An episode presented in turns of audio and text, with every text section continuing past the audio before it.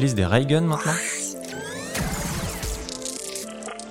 Bonjour tout le monde, je suis Calvin Repers et vous écoutez Il était une fois la tech, le podcast de Madines qui raconte la tech aux côtés de celles et ceux qui l'imaginent. Entre les robots et les extraterrestres, qui sait ce que nous pourrions trouver dans l'espace, ou même sur Terre. Si les occasions de faire la guerre ne manquent pas aujourd'hui, elles seront peut-être encore plus abondantes demain. Mais à quoi ressembleront les conflits à venir? Quelle technologie utiliserons-nous? Armes bactériochimiques ou laser? Notre propre biosphère pourrait-elle devenir notre ennemi? C'est pour répondre à ces questions et bien d'autres que l'armée française, avec le soutien de l'université PSL Paris Sciences Lettres, a créé une cellule spéciale. Composée de scénaristes et d'écrivains de science-fiction, elle est baptisée Red Team. Et j'ai une bonne nouvelle pour vous qui m'écoutez, je suis en leur compagnie actuellement. Voici la scène.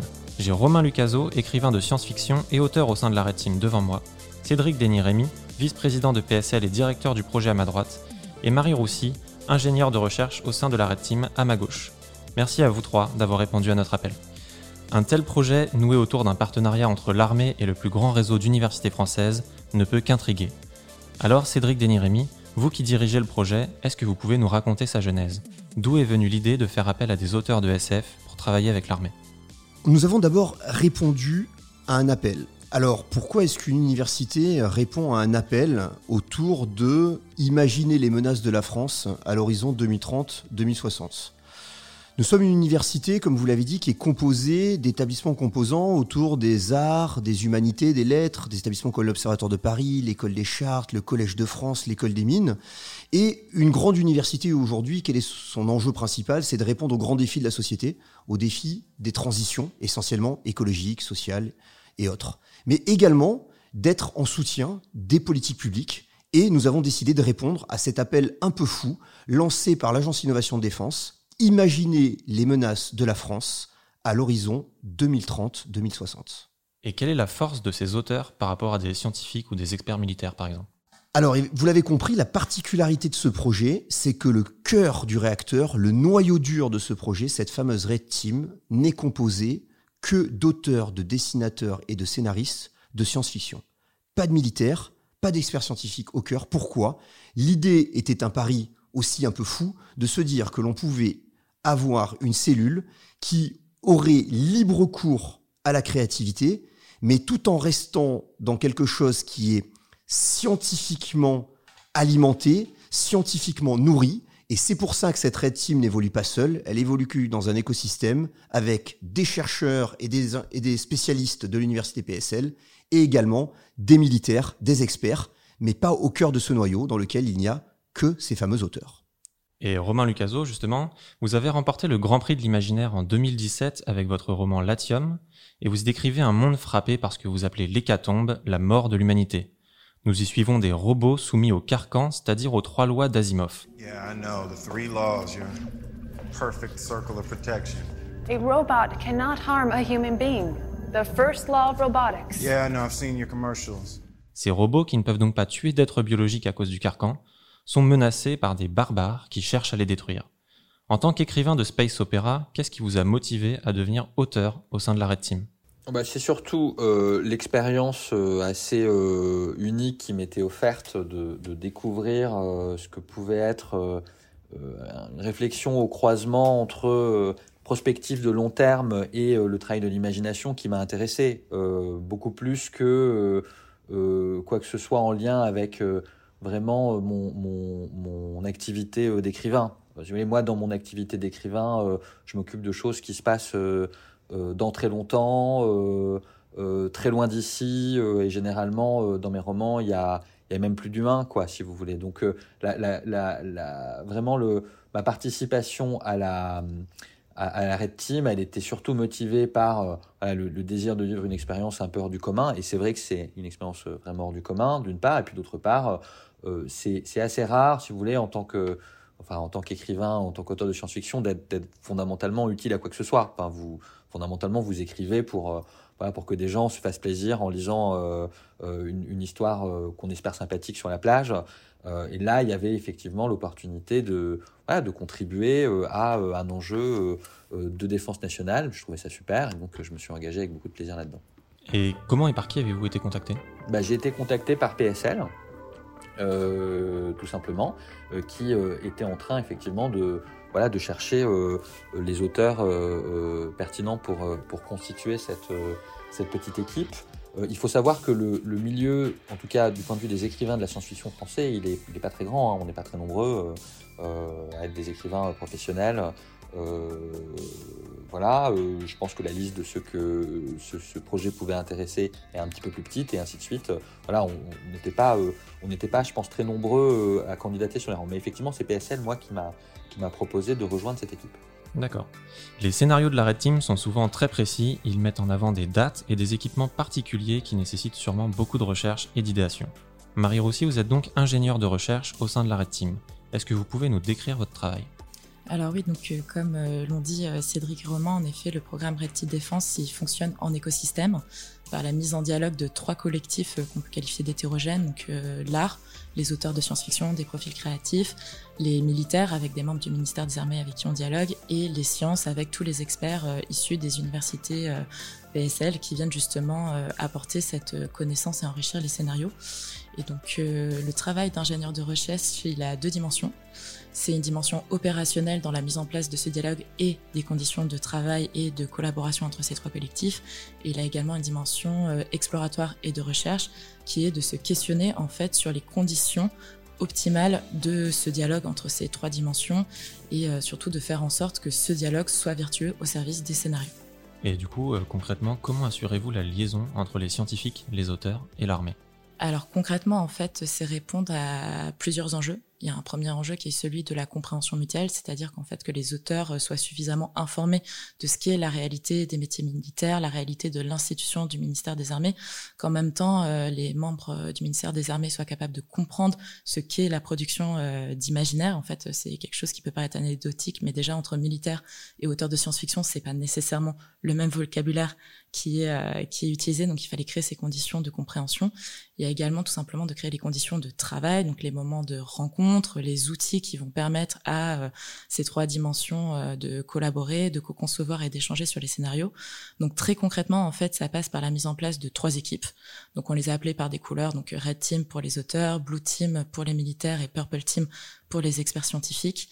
Ça va passer par des moments d'échange euh, spécifiques. Donc, on a ce qu'on appelle les learning expéditions, qui sont des moments où en fait les armées ouvrent leurs portes à la Team, donc aux auteurs, pour euh, leur faire découvrir en fait un petit peu leur processus, leur vocabulaire, leur rituel, leur culture. On a également des moments d'échange privilégiés euh, des auteurs, mais je laisserai euh, Romain en parler s'il le souhaite, où en fait les auteurs peuvent expliquer en fait comment ils produisent les imaginaires, ce qu'ils comprennent de, du programme et en fait leur conception de la science-fiction, parce que ce sont des conceptions nécessairement plurielles.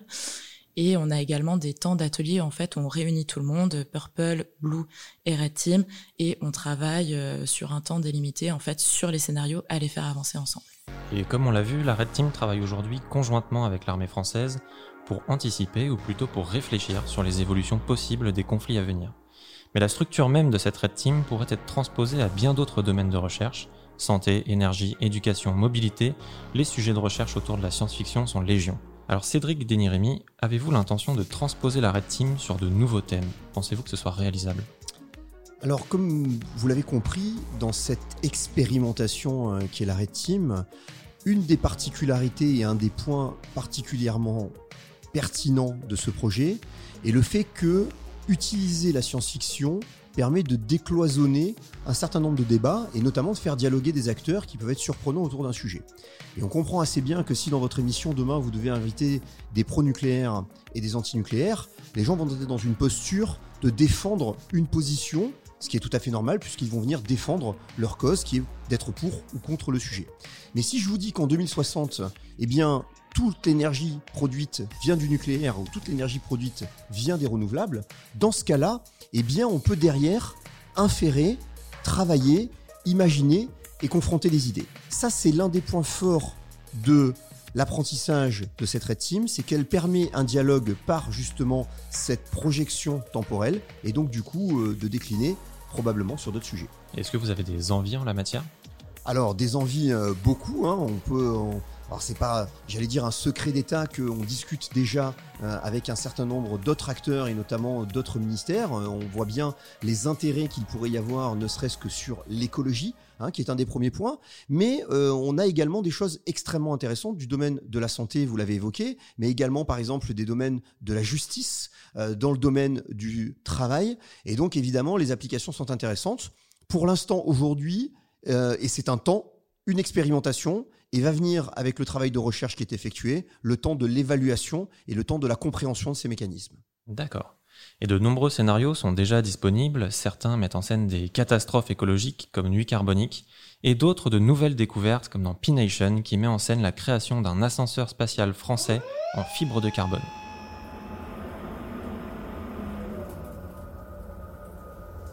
Romain Lucaso, est-ce que vous pouvez nous présenter certains des scénarios sur lesquels vous avez travaillé? Oui, euh, alors par exemple, euh, un des scénarios, on a tous travaillé globalement sur, euh, sur l'ensemble des scénarios, hein, c'est un travail collectif. Pour vous donner quelques exemples de scénarios, par exemple ceux de, la, ceux de la dernière saison, on en avait produit deux. L'un s'appelait Nuit carbonique et il raconte le contexte d'opération militaire dans une situation future de pénurie d'énergie et de très forte sensibilité environnementale à la consommation d'énergie. Donc un modèle d'armée, si vous voulez, qui, euh, est, configuré pour passer son temps à utiliser euh, le minimum possible d'énergie disponible. et l'autre scénario, c'était un scénario qui portait sur une notion de guerre écosystémique où, si vous voulez, des, les camps opposés cherchent à détruire l'écosystème d'en face pour gagner une guerre.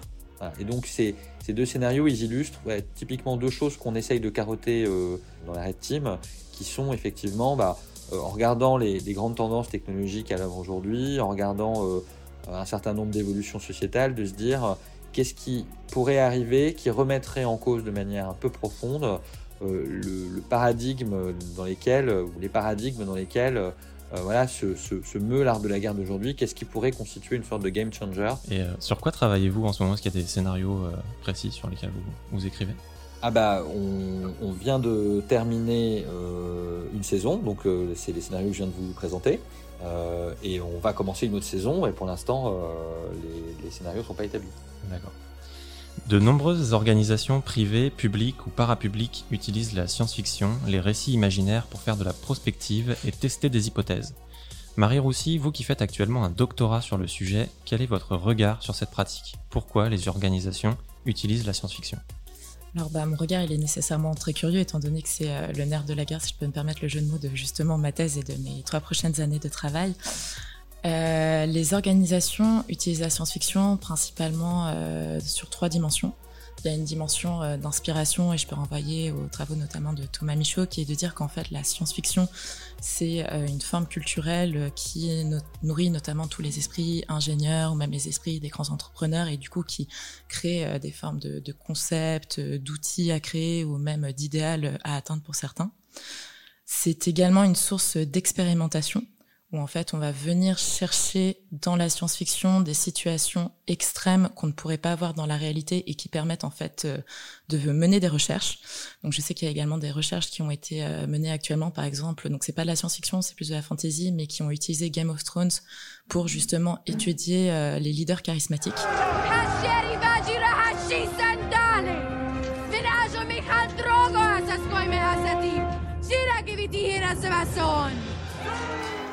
Donc euh, dans des sciences de gestion, c'est des, camarades de sciences de gestion. Et euh, une troisième dimension qui est celle de l'exploratoire, où justement on va chercher, on va créer des scénarios de science-fiction ad hoc, comme on le fait dans le cadre euh, du programme Repti Défense, pour essayer un petit peu de se décrasser les yeux, de percer le mur de l'imaginaire. Et là, je reprends les mots du directeur de l'agence de l'innovation de défense, Emmanuel Kiva, pour justement essayer de sortir des œillères qu'une institution peut se mettre du fait d'un confort de pensée, de biais qui sont inhérents. Et c'est quelque chose qui se retrouve partout, pas que chez les armées. Mais c'est vraiment l'idée d'explorer par d'autres moyens. Et cette utilisation de la science-fiction, vous diriez que c'est plutôt une tradition ou une tendance? Alors c'est un petit peu des deux parce que finalement si on remonte euh, aux prémices de la science-fiction, même si elle, porte à débat, par exemple, tous les travaux d'Hugo Gernsback dans les années 1920, justement, où il mélangeait imaginaire et, et science un degré très important où il cherchait en fait à anticiper des technologies du futur, etc. C'est, on a déjà ce, ce, rapport, cette projection par la science-fiction. We have not stolen your money. When I told you I could make your machine, I spoke a simple truth. Then why isn't the machine working? Because exact science, Mr. Angier, is not an exact science. Après, on, on sait euh, également que des auteurs de science-fiction ont été mobilisés tout du long du XXe siècle par des entreprises, euh, par les armées, notamment américaines, sans qu'on ait forcément de retour sur ce qui a été fait. On a également des initiatives françaises dès les années 70, euh, je pense aux chroniques euh, muxiennes euh, de en fait, qui a fait appel à la science-fiction justement pour penser le futur de la télématique. Après, ce qui est vrai, c'est que depuis les années 2010, on a un vrai boom de ces techniques, un vrai boom de l'intérêt des industriels, des institutions publiques sur l'utilisation de la science-fiction. Donc, on a de plus en plus de think tanks qui se développe. On a plus en plus de programmes même euh, sur euh, ce que peut être le design fiction ou euh, de programmes qui sont semblables à l'arrêt Team Défense. Je pense au comité Colbert qui a sorti en 2014 Rêver, 2074 en fait, où il a réuni une dizaine d'auteurs de science-fiction pour penser le futur des maisons du luxe français. D'accord. Et je sais de sources sûres que tous les scénarios de la Red Team existent en deux versions, une version grand public et une confidentielle réservée à l'armée. Cédric Denirémy, pouvez-vous nous expliquer les différences entre ces versions? Alors, je vous confirme que votre, votre source est, bonne, puisqu'il existe effectivement euh, deux versions. Et donc, la version confidentielle défense est une version donc, qui n'est pas grand public. Et donc, il y a une version édulcorée, euh, qui est une version dans laquelle un certain nombre de choses sont enlevées et qui est disponible pour le grand public. Et pourquoi est-ce que c'est nécessaire de garder une version secret défense? Qu'est-ce qu'on y trouve dedans?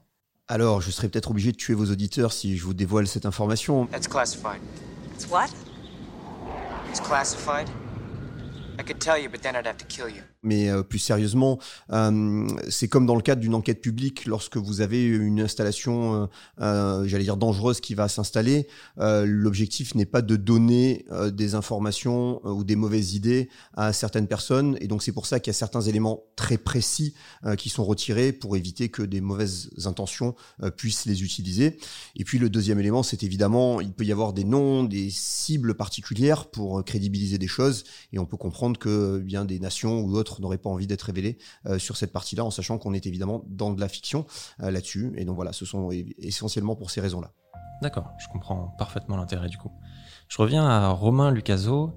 Un thème ressort dans vos romans Latium et plus récemment La Nuit du Faune. C'est la chute des civilisations. Vous en parlez tout à l'heure. Vous écrivez des histoires dans lesquelles il n'y a parfois même plus d'humanité. Pourquoi cet aspect vous intéresse particulièrement et comment sait-on qu'une civilisation atteint son point de chute? Alors cet, aspect m'intéresse particulièrement euh, parce que moi je suis un explorateur effectivement des, conditions, euh, des conditions euh, limites, en tout cas dans ma production littéraire. et donc généralement je place mes romans non pas dans ce qui nous occupe aujourd'hui, qui est voilà, par exemple la, grande peur de la fin du monde en lien avec le réchauffement climatique, l'effondrement de la biodiversité, euh, l'effondrement de la civilisation, qui est, très réel. Hein, euh, on a raison d'avoir peur. mais, juste après, ou, longtemps après, d'une certaine manière, pour essayer de retrouver voilà, un, regard qui est détaché des, vicissitudes et des contingences de l'époque actuelle. Donc ça, c'est important, effectivement, et ça m'amène, moi, à, écrire, ce qui est très différent de ce que je fais dans le cadre de mon travail pour le ministère des Armées, à écrire euh, euh, des histoires qui se passent euh, vraiment dans très longtemps et, très loin d'ici. donc ça, c'est effectivement quelque chose d'assez structurel dans mon écriture et c'est le cas sur l'ensemble de mes romans. Et est-ce que vous pensez que le progrès technologique a un rôle à jouer ou pourrait accélérer la chute de notre civilisation, par exemple? Bah, je pense pas tant que ça, parce que si vous voulez, l'histoire de la chute des civilisations, on la raconte depuis qu'il y a une civilisation. Donc ça fait euh, depuis la nuit des temps que euh, on, raconte des histoires qui racontent la fin des temps. Euh, et donc ça a été l'eschatologie chrétienne à une certaine époque, ça a été dans les mythes grecs avant ça, et maintenant c'est la technologie. Donc donc c'est vraiment un, un, élément structurant de notre imagination que de raconter la fin des temps. ça prend aujourd'hui la forme de la de la technologie, mais ça pourrait être autre chose. Et est-ce que vous pensez, question peut-être un peu plus philosophique, que la guerre est inéluctable? Alors, je pense que le, c'est une excellente question. Je pense que le, conflit euh, fait en effet euh, partie de manière euh, intrinsèque de l'expérience humaine et, et ce d'une certaine manière un peu indépassable. Ça fait que ça fait partie des thématiques que j'explore dans mon dernier roman, cette idée que voilà le fait que, que des que, au sein d'une espèce ou entre espèces effectivement il y ait du conflit, ça fait complètement partie de notre condition d'être mortel. Euh, après, est-ce que ça signifie que de manière empirique, concrète, dans, notre expérience historique à nous, ou dans la phase historique dans laquelle on est, euh, la guerre en tant que phénomène social est euh, indépassable Ça, je suis moins sûr. Et vous voyez, je distingue plutôt le conflit et la guerre. C'est des choses un peu différentes. Et vous faites quelle différence euh, entre les deux exactement? Bah, la guerre, c'est un, la, guerre, c'est une certaine forme euh, institutionnelle, sociale, euh, culturelle euh, de conflit. C'est la manière effectivement dont, dont les, sociétés modernes euh, usent de violence entre elles, ou des groupes humains usent de violence entre, en, entre eux, si vous voulez. Euh, la, notion de conflit, elle est beaucoup plus large. Vous pouvez avoir des situations de conflit sans guerre, voilà, vous pouvez pas avoir des situations de guerre sans conflit, et vous pouvez parfaitement imaginer des situations de très très forts conflits entre des, civilisations. Euh, ah, je prends un peu ma casquette d'auteur de science-fiction, euh, pardonnez-moi, hein, des civilisations. Conçues ou fonctionnant de façon très très différente de, la nôtre, qui, ne, qui ne rentrent pas voire même des situations de violence, mais qui ne rentrent pas dans la scénographie et le cadrage de ce que nous, euh, voilà, on, on, considère comme la guerre. La guerre, ça implique effectivement euh, des armées régulières ou irrégulières qui se confrontent pour euh, la, la, maîtrise d'un généralement d'un champ de bataille, pour l'accès à des objectifs stratégiques.